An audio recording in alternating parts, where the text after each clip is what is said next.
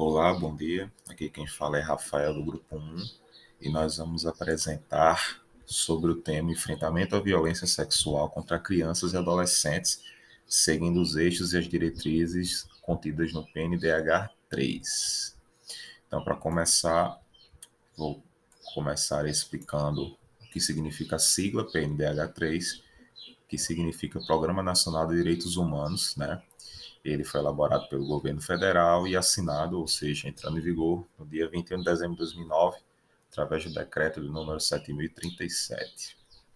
Nesse sentido, é, podemos dizer que o PNDH3 ele tem por finalidade dar continuidade, integração e ao aprimoramento dos mecanismos de participação já existentes, bem como criar novos meios de construção e monitoramento das políticas públicas sobre direitos humanos no Brasil.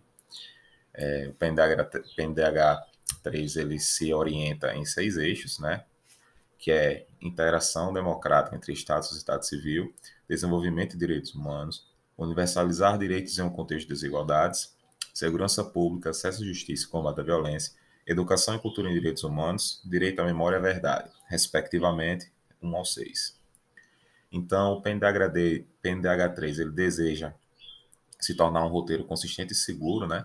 Para seguir consolidando a marcha histórica que resgata o Brasil do seu passado, muitas vezes é, escravista, subalterno, elitista, até mesmo excludente mesmo, no rumo da construção da sociedade crescentemente assentada nos grandes ideais humanos da liberdade, da igualdade e da fraternidade, fazendo um pouco aí de alusão à Revolução Francesa. Então, o PNDH3 ele é uma forma aprimorada dos seus antecessores, como o PNDH1 e o PNDH2, né? O PNDH1 ele foi baseado em quatro eixos, né, que são as políticas públicas para a proteção e promoção dos direitos humanos no Brasil, proteção do tratamento igualitário perante a lei, educação e cidadania, base para a cultura de direitos humanos, ações internacionais para a proteção e promoção dos direitos humanos. Então, o PNDH1 ele teve mais ou menos assim uma função de aproximar governo e sociedade, né, dando assim mais responsabilidade para as, as organizações civis, para até elas mesmas ajudarem nessa nessa busca pela, pelos direitos humanos. O PNDH2 ele já foi assim, já pegou um contexto mais melhorado, né, do PNDH1, foi até seis anos depois, né? Então ele teve essa, esse papel de seguir com o trabalho do PNDH1, mas também buscar novos métodos, novos meios de se atingir os direitos humanos. Então ele teve esse papel assim conciliador entre o velho e o novo. Então, o PNDH3 ele já veio num contexto já é, mais consolidado em questão de direitos humanos, né? É, visando realmente um, um, eixos mais específicos, só que mais abrangentes, tanto é que ele tem seis eixos. Então, ele veio realmente como uma versão mais aprimorada. Atualmente, a gente sabe que o, o o PNDH4 ele está sendo realizado pela Comissão do Programa Nacional de Direitos Humanos, né, que está trabalhando junto com a ANAJURI, né, mas que não temos muito mais informações sobre isso, né? Então nós também aguardamos com, com ansiedade essa essa nova esse novo programa, né, que vem aí. E agora a gente vai tratar de fato sobre o tema escolhido nos próximos minutos. Então, como já foi dito, o tema abordado é o enfrentamento à violência sexual contra crianças e adolescentes, e nós podemos compreender desse tema que o enfrentamento da violência contra crianças e adolescentes ele visa articular, consolidar, é, desenvolver políticas públicas voltadas para a garantia dos direitos humanos da criança e do adolescente, a fim de protegê-los de toda forma de negligência, discriminação, exploração, é, violência, abuso, crueldade, opressão, ou seja, qualquer coisa que suprima as suas liberdades, tanto é, físicas, né, sua integridade física, suas liberdades perante a lei, né, psicologicamente também. Então, o enfrentamento se baseia nessa premissa, né? É, essas questões de, de, enfrentamento elas começaram a ser discutidas assim no início dos anos 90, né, quando teve um, uma explosão de denúncias de maltratos e abusos mesmo. É, o que a gente pode ver é que, na maioria dos casos, né, membros de família ou amigos próximos são aqueles mais responsáveis pela violência, né, que causam mais dor e sofrimento. E é muitas vezes por conta disso que, é, por os agressores estarem perto das vítimas, é, as ações protetivas mesmo elas eram é, dificultadas, né? Porque você às vezes não tinha como identificar essas mesmas agressões e dificultavam esse processo. Então, as primeiras linhas de, de investigação sobre esse assunto foram dadas pelo problema médico-social, que surgiu lá nos Estados Unidos mais ou menos na década de 60 e foi fortalecida por movimentos feministas na década de 70, mais ou menos. Então, era algo que necessitava mesmo da atenção e de políticas públicas de prevenção mesmo e de segurança das crianças e adolescentes. Então, não foi um, um algo que surgiu do nada, foi um grande é, embasado mesmo em denúncias, em, em, questões realmente sociais mesmo que eram totalmente necessárias. Então, muitas vezes a causa dessas, dessas, dessas, como é que eu posso dizer, as causas dessa exploração mesmo com crianças e adolescentes era vem da desigualdade social, da pobreza, exclusão, é, discriminação racial, gênero e etnia também, né? São muitas vezes fatores em que tornam apto essa, é, esse aumento do abuso e exploração sexual mesmo de, de crianças e adolescentes. Então, nós temos realmente aqui alguns dados é, alarmantes mesmo, que a gente tem por base através do Disque 100, do Disque 100 que são as denúncias que são registradas, né? Então, nós vamos analisar aqui alguns dados do ano de, do ano de 2019. Então, a, a maioria deles foi negligência, violência psicológica, física e sexual. 70% dos casos são cometidos na sua respectiva residência, né? E 56% por pessoas próximas da família, né? É, das, dessas negligências, 56% são cometidas pela mãe e 40% da violência sexual são cometidas pelos pais ou pelos padastros. Dos 180 registros de estupros de, em 2019, 81,1% foram do sexo feminino e 53,8% com idade até os 13 anos.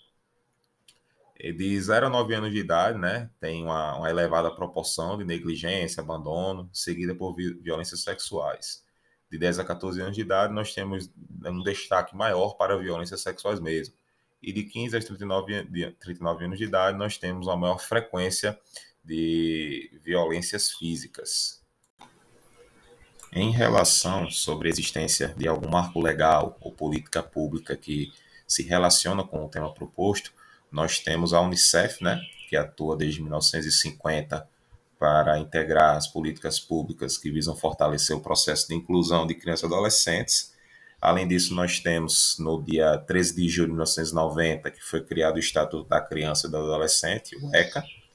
E, por fim, nós temos que a instituição do Programa Nacional de Enfrentamento da Violência contra Crianças e Adolescentes pelo governo federal, né, que é de 2021 mesmo, que foi em comemoração ao ECA, e a, a Comissão Intersetorial de Enfrentamento à Violência contra Crianças e Adolescentes, né, então, de marcos legais e políticas públicas, nós temos essas quatro.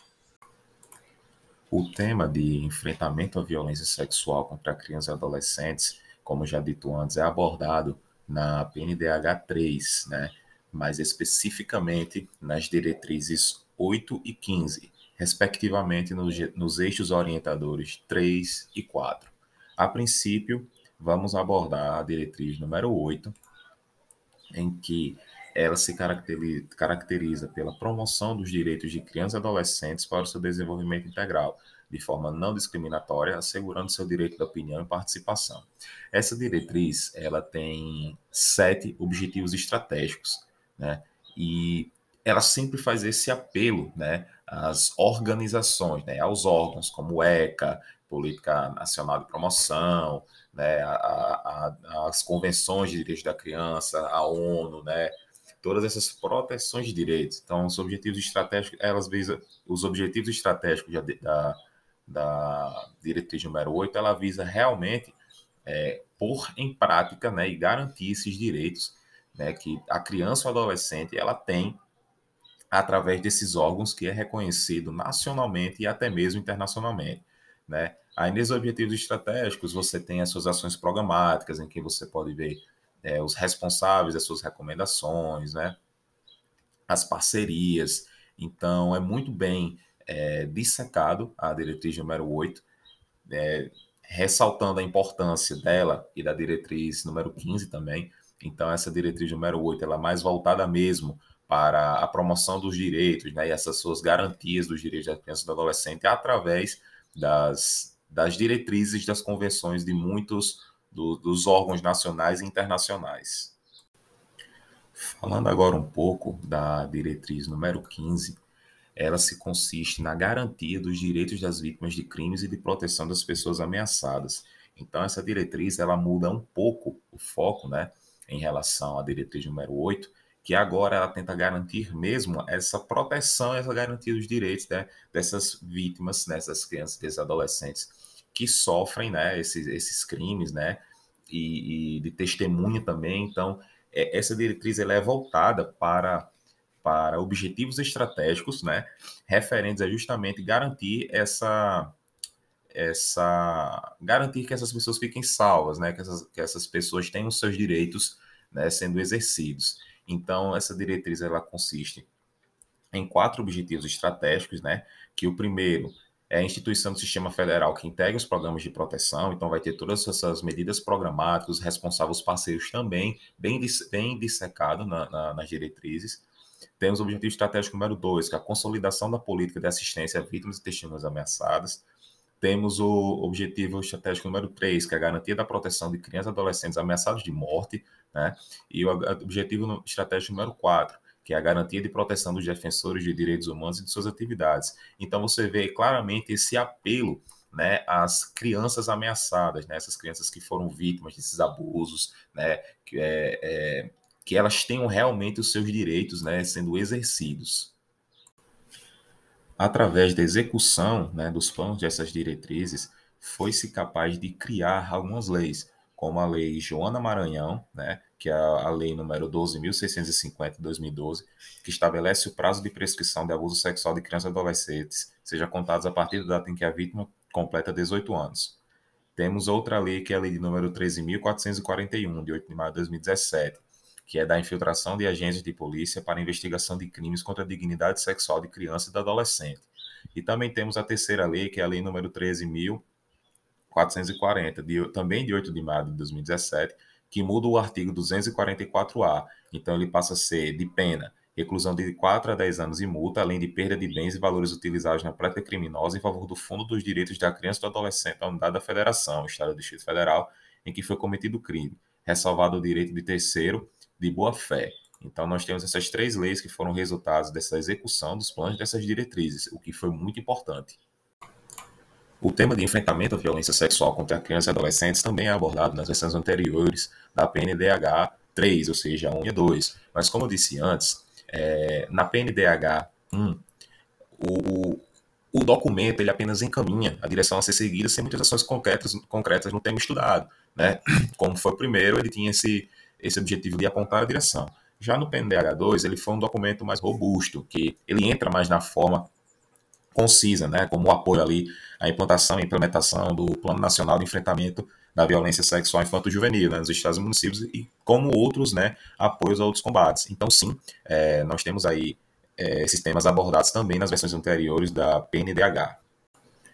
Por fim, como análise crítica e propositiva, nós vimos que na luta pela inclusão de propostas efetivas é papel do governo aperfeiçoar integrações e direcionar esforços para reduzir quaisquer práticas que venham a infringir os direitos humanos e os direitos das crianças e dos adolescentes. Então, para isso, nosso grupo pensou em duas propostas que seriam importantes de serem adicionadas ao PND 4. A primeira seria o programa Disque 100, né, para reforçar a promoção do canal de atendimento Disque 100, obviamente, né, no combate à violência e criando um programa de visitas às escolas e ambientes joviais, informando e ensinando como indicar sinais de, acontecendo, de que está ou onde está acontecendo é, a violência e canais de denúncia para as autoridades competentes. E a segunda proposta seria o Programa de Incentivo à Delegacia, à delegacia da Criança e Adolescente, que visa a ampliação da Delegacia da Criança e Adolescente, dando maior amplitude de ação, tanto em ambiente físico quanto em ambiente online. Então, essa seria as nossas duas propostas, nossa análise crítica, sim. É, nós temos é, a certeza de que a cooperação entre Estado e sociedade é imprescindível para a proteção da criança e do adolescente.